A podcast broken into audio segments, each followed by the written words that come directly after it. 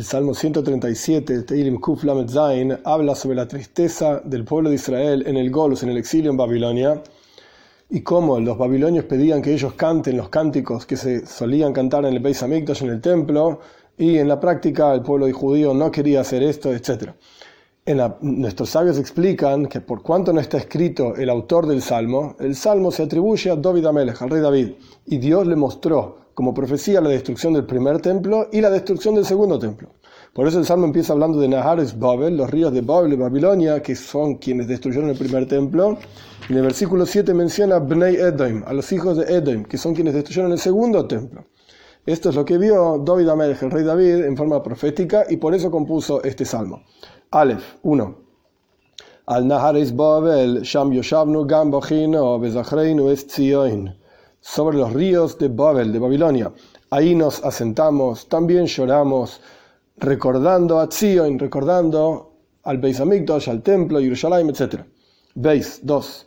Al Talinu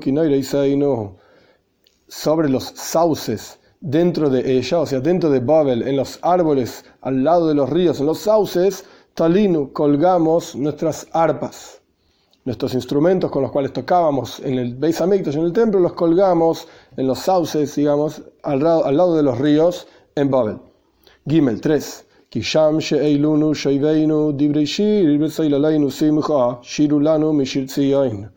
Porque ahí nos pidieron nuestros captores palabras de cánticos, o sea, que cantemos los cánticos que cantábamos en el Beis Hamikdash, en el templo. Esta es una, palabra que tiene tres traducciones diferentes entre los comentaristas en los Tehilim, en los Salmos. Una, una traducción es es decir, colgamos. Nos pidieron nuestros captores que tomemos aquello que colgamos en los árboles, Simcha, y que cantemos canciones de alegría como se cantaban en el Beis Hamikdash. Como continúa el Salmo, Shirulano Mishir Tzion, canten para nosotros el cántico de Tzion, que cantaban en el templo. Esto es una traducción. Otra traducción es Yelala. La palabra Yelala significa llantos, lágrimas. Simcha, que nuestras lágrimas canten canciones de alegría. Cántenos lo que cantaban en el templo a pesar de que ahora están llorando, porque están en el exilio. Y la tercera traducción es Seilaleinu, aquellos que se burlan de nosotros en forma de alegría, nos pidieron que canten, que cantemos las canciones que cantaban en Sion. 4. Dalet. Se pregunta entonces el autor cómo vamos a cantar el cántico de Dios que se solía cantar en el Beis en el templo sobre una tierra extraña. Hey, 5. Si he de olvidarme de Jerusalén, del templo de nuestra ciudad, etc., que se olvide mi diestra. ¿Qué significa la diestra? No que se olvide solamente de la mano derecha, sino que con la mano derecha se solían tocar los instrumentos. Entonces, me piden que toque los instrumentos que colgamos en los sauces, en los ríos de Babilonia, como tocábamos en el Beis Hamikdash. Si me voy a olvidar del Beis Hamikdash, de Jerusalén, de la destrucción de Jerusalén, etc., que mi diestra se olvide de tocar, de ser hábil, digamos, para tocar esos instrumentos. Y no solamente los instrumentos propiamente dichos, sino Vov, 6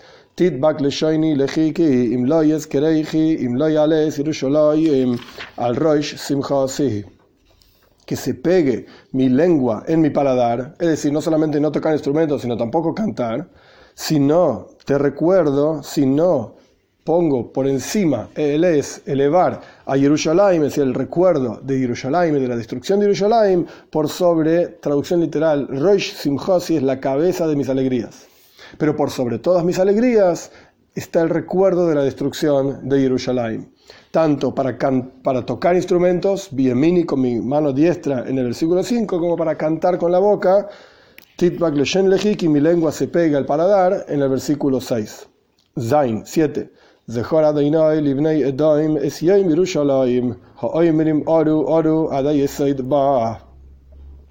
Recuerda, Dios, a los hijos de Edom, es decir, al reinado de Roma, Edom, que no quiere decir Roma como es hoy en día, sino como es la Roma que destruyó el Beis Hamikdash, el templo, el día de Jerusalén, que se refiere al día de la destrucción de Jerusalén la destrucción del segundo templo, aquellos que dicen, Oru, Oru, destruyan, destruyan, hasta el fundamento, que hay en ella. Es decir, destruyan todo, incluso hasta los fundamentos de Jerusalén.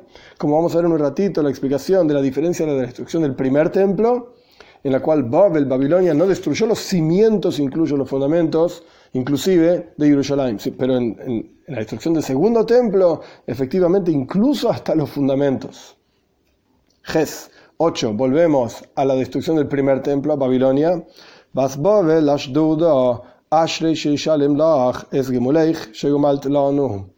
Hija de Babel, así como antes dijo Bnei Edom, los hijos de Edom, ahora dice las hijas de Babel, de Babilonia, desolada, o sea, que quedes desolada. Dichoso es quien pague a ti la retribución que retribuiste hacia nosotros. O sea, está hablando de cómo el reino de Persia termina destruyendo el reino de Babel. Y el Salmo está diciendo, dichoso aquel que te destruya a vos como nos destruiste a nosotros. Tes 9. Dichoso el que toma y estrella a tus niños contra las rocas, contra las piedras. O la piedra que esto es lo que en la práctica Babel, Babilonia, hizo contra los Yehudim, entonces dichosa la persona que te va a pagar con lo mismo que nos pagaste a nosotros. Este es el Salmo, el Midrash, una de las explicaciones de nuestros sabios sobre este Salmo, plantea una pregunta interesante, como dijimos anteriormente, al respecto de la diferencia de la destrucción del primer templo y el segundo templo. El Midrash cuenta que le preguntaron a Rabbi Eliezer, ¿las últimas generaciones son mejores que las primeras generaciones? Esta pregunta se puede tomar desde diferentes perspectivas, incluso el Talmud habla de esto también. Si nosotros, dice el Talmud, si nosotros somos como seres humanos, las generaciones anteriores eran como malojim, como ángeles, y nosotros somos seres humanos. Y si las generaciones anteriores eran como seres humanos, ah, no quejamos ir, y nosotros somos como burros. Es decir, hay un descenso, un concepto de descenso y heridas a doiris, descenso de generación tras generación. A Rabbi Elías le preguntaron al respecto de la destrucción del Beis Hamikdash, del templo, el primer templo y el segundo templo. ¿Qué generación es mejor, la última o la primera? Y Rabbi Eliezer contestó, fíjense en el Beis Hamikdash, justamente. Fíjense en el templo. Sus padres, o sea, la, la, época de la destrucción del primer templo, de hecho Rabbi Eliezer vivió en la época de la destrucción del segundo templo unos años después de la destrucción del segundo templo. Sus padres, en la época de la destrucción del primer templo, lo que se destruyó de Beis Hamikdash fue el techo, por así decir. Solamente el techo, como está escrito en Ishaya, Vaigales Mosach Yehuda. Se fue al exilio la cobertura, es decir, el techo nada más de Yehuda, es decir, el Beis Hamikdash, el templo. Pero nosotros, hasta las paredes destruyeron. Como está escrito en nuestro salmo, Hoimbrim, los hijos de Edom, decían, Oru, Oru, destruyan, destruyan hasta el fundamento de ella. Quiere decir que si en la época del primer templo solamente se destruyó la parte de arriba, eran mejores que nosotros, que incluso destruyeron hasta las paredes y hasta los fundamentos. Continúa la enseñanza. Esto nos muestra que cada generación que no construye el Beis en sus días, en los días de esa generación no se construyó el templo, la Toira lo considera como si lo hubiesen destruido. ¿Por qué? Porque no hicieron chuva, porque no se arrepintieron, no retornaron hacia Dios. Quiere decir que el concepto de la destrucción del Beis Hamikdash, del templo, no es un asunto en la historia, un evento en la historia. En tal año se destruyó el primer templo, en tal año se destruyó el segundo templo, y punto. Y la historia sigue y la vida sigue.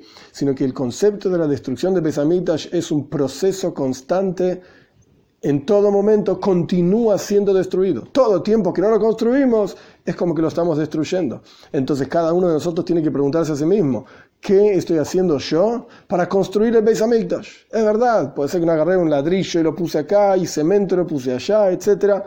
Pero cada uno de nosotros, a través de que estudiamos las leyes del Beis Hamikdash, a través de que estudiamos sobre Moshiach, que es quien en la práctica va a construir el Beis Hamikdash, más allá de la discusión entre nuestros sabios, el templo va a caer construido del cielo o lo va a construir Mashiach, sea como fuera el Rambam, Maimónides, quien legisla todas estas leyes, dice claramente, Tiene que construir el templo, Mashiach.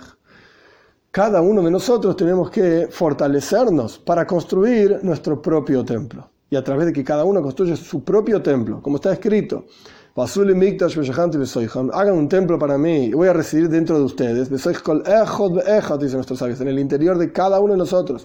Cuando cada uno de nosotros hagamos de nuestro templo particular, nuestra propia vida, nuestro propio cuerpo, nuestra propia familia, nuestro propio ambiente en nuestra ciudad, un Beis Hamikdash, un templo, a través de vincularnos con Toiro y Mitzvahs a Dios, entonces esto va a traer la construcción no solamente particular de cada uno del Beis Hamikdash, sino la construcción general del templo en Yerushalayim, Mira Koidesh, nuestra ciudad santa, con la venida de Mashiach pronto en nuestros días.